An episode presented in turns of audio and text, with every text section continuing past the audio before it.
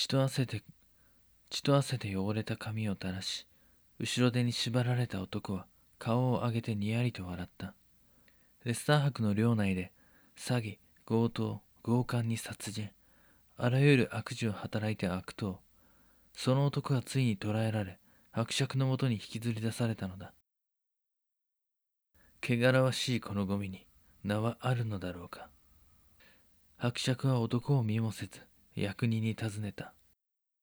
エリオットジョージ・エリオットと名乗っております。私の領内で散々楽しんだようだな。お前のようなゴミは誰の目も届かぬところ日陰だけを這い回っていればよかったものを。ただどんなに小さな汚れとて決して野放しにはできないのだよ。お前みたいなのに好き勝手されるといつか日の当たるところまで侵食される。それは秩序と平穏を犯す。そして特に今はすぐに殺してもよいが拷問で吐いたことが本当なら生かしてやってもいい。何をおっしゃいますか？こいつが誰で？どうであるか以前に罪にこのまま生きて野放しにはできません。少し静かに私が話しているのだ。どうなのだ？お前はカトリックの隠れ家も。奴らの居場所について情報を持っているのか。そもそもお前は本当にカトリックの生まれなのか。話した通りですよ。このご時世にカトリックであることを名乗った意味お分かりいただけたんじゃないですか。心身など持ち合わせていようがない罪人ずる賢いやつめ。お前が生きてここを出る方法は一つ。私の忠実な駒となること。そしてその駒の役目はカトリックの者どもをあぶり出すこと。だが獲物はその辺りに散らばるただのカトリックじゃない。彼らの心をつなぎ止めるものを探すのだ。カトリックの者が望むものはつながり王室が望むものはカトリックどもの断絶。彼らの宣教師そして司祭を狩るハンターとなれ。プリーストハンターですか？こんな俺にそのような役目をお与えくださるとは。今すぐここを飛び出して狩りに出たい気分ですわ。今すぐここを飛び出して狩りに出たい気分です。最後まで聞け決して殺してはならない生け捕りにせよ。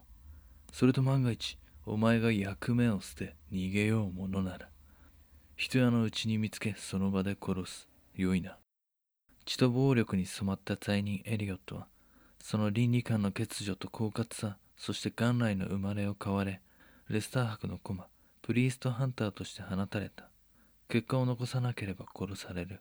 だがやり遂げたのならそれ相応の報酬を約されて。グラマースクールでウィリアムを教えたトマス・ジェンキンズ先生。彼の恩師であるカトリック信者エドマンド・キャンピオンの話。エドマンド・キャンピオン過去オックスフォード大学で秀才として知られていた。1569年まだエリザベス女王がカトリックに寛容だった時代。大学に女王を迎えた際に公開討論の代表として選ばれたこともあった。その午前討論においてエリザベス女王から大変な高評価を得たため王室から援助を受けることとなった。その後自身の立場と王室の方針に逆らうことができずにイングランド国教会を受け入れた。だがそれからしばらく妥協した自分を責め続けカトリックに帰還することを決意逃亡生活に入った。追跡者から逃れるためにアイルランドへ渡りカトリックの擁護者の庇護のもと身を隠し名もパトリックと変えていた。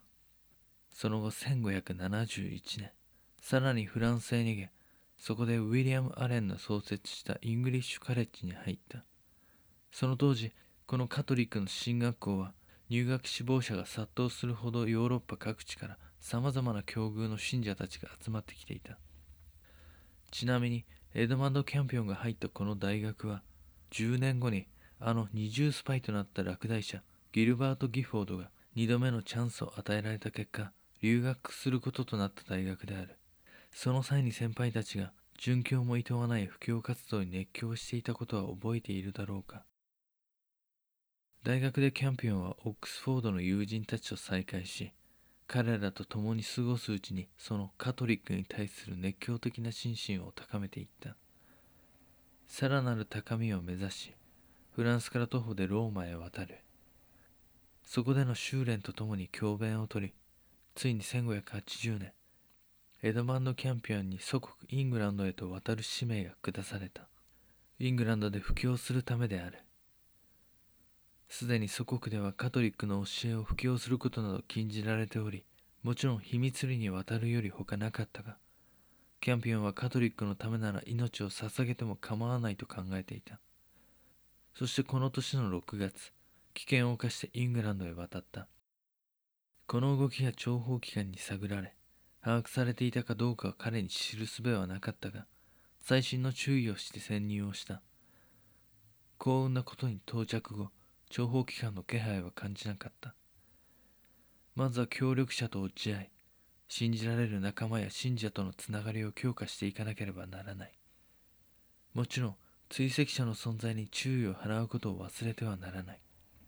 エドマンド・キャンピオン彼は愛するこの地でカトリックの秘跡と救いを求める声に応じることが使命である。イングランド諜報機関に隠し事はできない。国内に入国した者はそのほとんどがチェックされている。1580年の6月ある宝石商たちが入国した。狩人となったエリオットの捜索隊にその情報がもたらされるのに数日とかからなかった。エリオットは解き放たれてすぐ舞い込んだチャンスに喜んだ。こういった興奮はかつてしばしば強盗や殺人の衝動をも湧き立たせられたが今は下手なことはできないので我慢した。エリオと共に行動するのはレスター博の手の者なのかそれとも王室の工作員なのか名前すらもわからない者たちであった。駒として役目を果たせなかった場合その場で殺され犬の死体のように打ち捨てられるのだろう。ターゲットは情報にあった怪しい宝石商。追跡を開始して間もなく身元が判明した。その中の一人に逃亡者エドマンド・キャンピオンという名が挙がっていた。一度イングランドを離れ逃げ回りそして大陸へ渡って死体となった後この地に戻ってきた。イングランドの恐れるあまたの熱狂的カトリックの一人であった。各地で説教をして回っているらしいが足取りをつかむ前にかすかな香り痕跡だけ残して消えてしまっていた。そしてまた別の場所に現れると大胆に人を集め説教をしまた別の地へ動くのだった。司祭様どうか一石を私たちに救いを安らぎをお与えください。祖国イングランド国内はその地を離れて数年のうちにカトリックにとって別の世界のように変わってしまっていた。エドマンド・キャンピオンは1年にわたって地方各地を回りできる限り説教と筆跡を行っていた。身をかくまってくれる信者たちに感謝しながら国内を巡りそしてまた別の場所へ一箇所に長くとどまることはできなかった。信者たちの間で自分の存在がこうして噂として知れ渡っているのなら当局の耳に入っていないわけがないからだ。追跡の気配は感じないがそれでも決して警戒は怠らなかった。国内に身を潜める司祭たちは信者の家の中に作られた隠し部屋で捜査の目をかいくぐっていた。この隠し部屋は司祭の穴と呼ばれ壁の裏に狭い一部屋があったり地下にあったりするのだ。地道に地方を回るだけではなくやはり大きく行動を犯さなくてはならないだろう。そこでエドマンド・キャンピオは協力者となる者を集めこれから信者たちを強く大規模に結びつけようと計画し始めた。カトリックの火をこの地から消してはならない。今は血の底にあってもまたいつか火は大きく輝き闇夜を行く人々の道しるべになるのだから。そんな国内を回るエドマンド・キャンピオンのもとには数十人の信頼できる協力者が集まっていった。一方エリオットは熱狂的カトリック信者の一人として小さな火を灯す集団に潜り込んでいた。ある月の出ない夜ロンドンから70マイル西ストラトフォードから50マイル南に位置するライフォード村にて数十人の信者が集められた。時間になると彼らは農場の納屋を改装した小屋に続々と集合した。沈黙の中待ち続けて1時間ほど。信者を連れた男が皆の前に姿を現した。キャンピオン先生司祭様。集まった信者は興奮に満ちうなずき合った。読みは当たっていた。間違いない奴だ。宝石商を偽って入国した男エドマンド・キャンピオンだ。これで俺の役目もほぼ終わった。あとは奴の隠れ家を突き止め身柄を押さえるだけだ。このつまらない説教が終わった後裏切り者と追跡者を恐れてか一番最初に奴は従者と共にこの場を後にした。そして十分に時間を空けた後信者たちは解放されそれぞれの家路に着いた。足取りは追えない。そんなことはない。俺には地面に残された足跡が浮かんで見えるんだ。しっかりと覚えた。奴と共にこの場を後にしたあの男の顔を。おそらくこの近辺に潜伏していることは間違いない。ここが秘密の集会場なら奴はまだこの地を離れることもない。今夜の話からしてこれから奴の起こす行動は今までとは違う。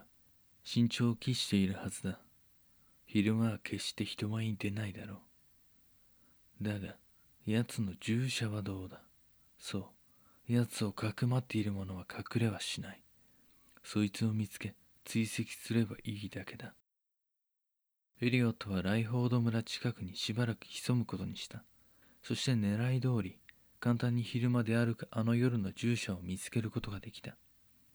彼が自分の家にかくまっているはずだ。そして最初の追跡から1年。エリオットの報告はなされた。間もなくハンターたちは男の家に押し入った。家宅捜索の結果使われていない暖炉の裏に穴蔵を発見。そこにいたエドマンド・キャンピオンを捕らえた。エドマンド・キャンピオンはそのまま拷問と裁判のためロンドン島へ送られ数ヶ月間の拷問と取り調べの後裁判で有罪となり1581年12月4つ先の刑に処せられた。これはウィリアム・シェイクスピアが働きに出ていた頃の話である。こうやってシェイクスピア家の信奉するカトリックは各地で取り締まられていったのである。ちなみにエリオットはというとその後どこでどう生き死んだのかは誰も知らない。もちろん墓などない。たまたまキャンピオンの墓に紛れ込んでいた。かけらの一つに過ぎないのだから。